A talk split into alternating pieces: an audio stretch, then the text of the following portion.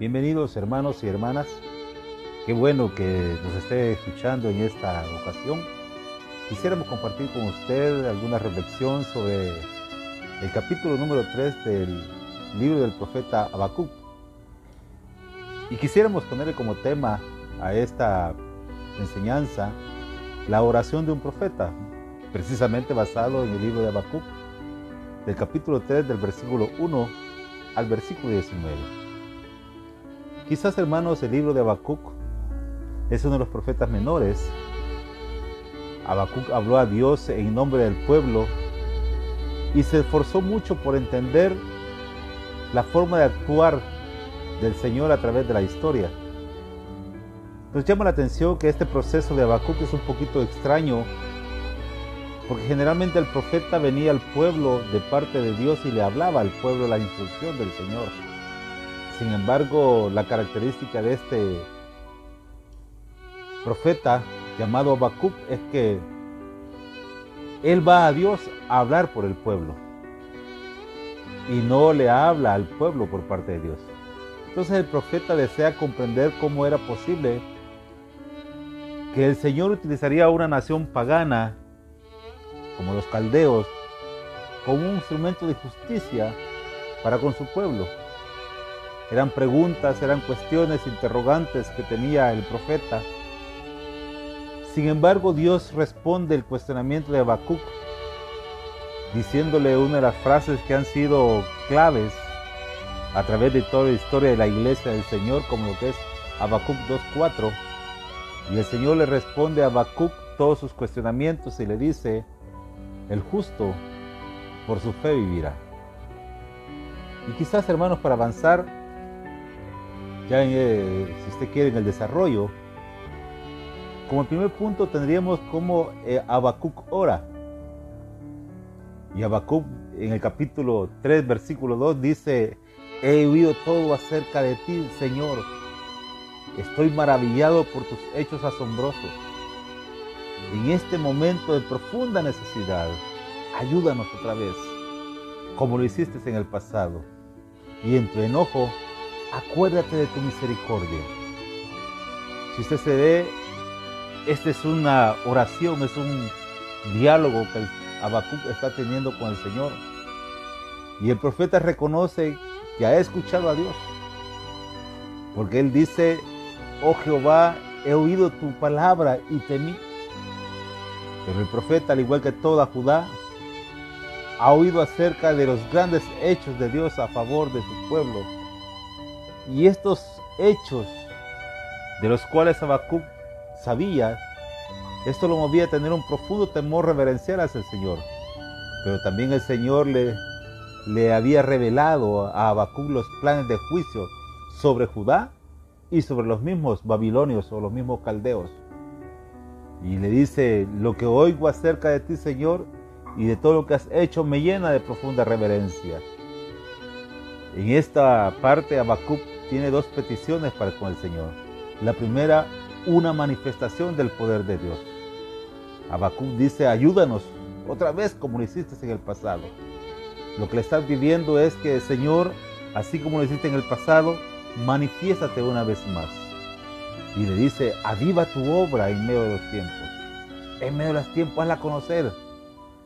El deseo de Habacuc es que Dios intervenga en la vida de ellos con un derramamiento de su gracia y de su Espíritu Santo. La segunda situación es que, que podemos ver es que el profeta acude al Señor y apela a la misericordia de Dios. Y le dice, y en tu enojo recuerda tu misericordia. Ora, Habacuc, para que los tiempos de aflicción y en los momentos de angustia Dios se hace compasivo y misericordioso para con Judá. Un segundo punto lo podemos establecer en las reflexiones de Habacuc. Y esto lo podemos encontrar del capítulo 3, del versículo 3 al versículo 16.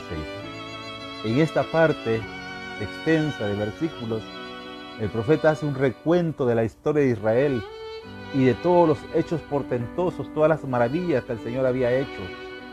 Había una certeza y plena confianza del profeta que Dios, que había obrado en el pasado, obraría en el presente y en el futuro. Y esa era una confianza que lo sustentaba. En esta remembranza el profeta incluye el caminar de Israel en el desierto, el cruce del Mar Rojo, las primeras victorias sobre Israel, el día largo de Josué, la guerra santa que ha manifestado en Josué, la victoria sobre Císara y la liberación que hicieron los jueces. Habacuc está trayendo a memoria todas estas reflexiones para tener confianza y saber cómo es que Dios ha actuado a través de la historia con su pueblo.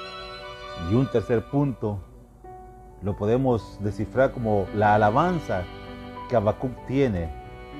Y esto está en el capítulo 3, versículo 17 al 19. En primer lugar podemos decir lo que manifestaba Habacuc. Y él empieza diciendo, aunque la higuera, la higuera no florezca. En Judá habrá un hecho sin precedentes. El oráculo del Señor describe los resultados de la invención de Babilonia. Los campos de siembra de Judá, estarán desolados. Las higueras, las vides, los olivos, los higos, las uvas, las aceitunas, la mies, nada habrá para cosechar. Quedará completamente destruido, incluyendo las vacas, las ovejas. Esto implica que, que cesarían los sacrificios. No habría aceite para la unción. El candelero en el templo estaría apagado. La luz del Señor. Habría, habrá un momento de escasez. Y, Habacuc le dice, aunque la higuera no florezca, aunque la higuera no dé fruto, ni la viña produzca uvas, aunque la cosecha del olivo se dañe y los campos no produzcan alimento, aunque no haya ovejas en el corral ni vacas en el establo. Y dice en segundo lugar, yo me alegraré en el Señor, el Dios que me salva. Con situaciones tan desoladoras como las que ha descrito el profeta, hace una confesión que tanto él como nosotros debemos de considerar que Habacuc no servía a Dios por lo que Él le daba, sino porque ¿quién era Dios? Nuestra alegría no está basada en las cosas que tenemos o no tenemos. Pase lo que pase, seguiremos confiando en Dios.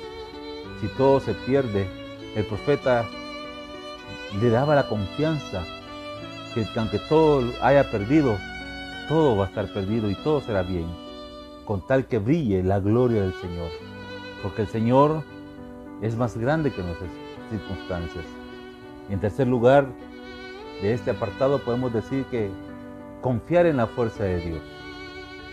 Y Habacuc termina este capítulo 3 con el versículo 19 diciendo, el Señor Dios me fortalece, afirma mis pies como las de un venado, para que yo camine en las alturas. Al igual que el profeta debemos confesar que solo Dios es quien nos da nuevas fuerzas y agiliza nuestras piernas, como Él dice, como las de sierva. Todos aquellos que viven por la fe, el Señor les da pies firmes para mantenernos de pie delante de su gracia. En el Salmo 18, versículo 33 dice, Él me ayuda a correr tan rápido como una gacela y me mantiene firme aún en los lugares más altos. Quizás como manera de conclusión podríamos decir que Habacuc pasó de la queja a la confianza, de la duda a la fe, del valle de la desesperación a caminar en las alturas como pie, con pies de sierva, dice él en ese versículo. A pesar de las circunstancias por amargas que parezcan, debemos aprender a confiar en el Señor y a vivir por fe esos caminos.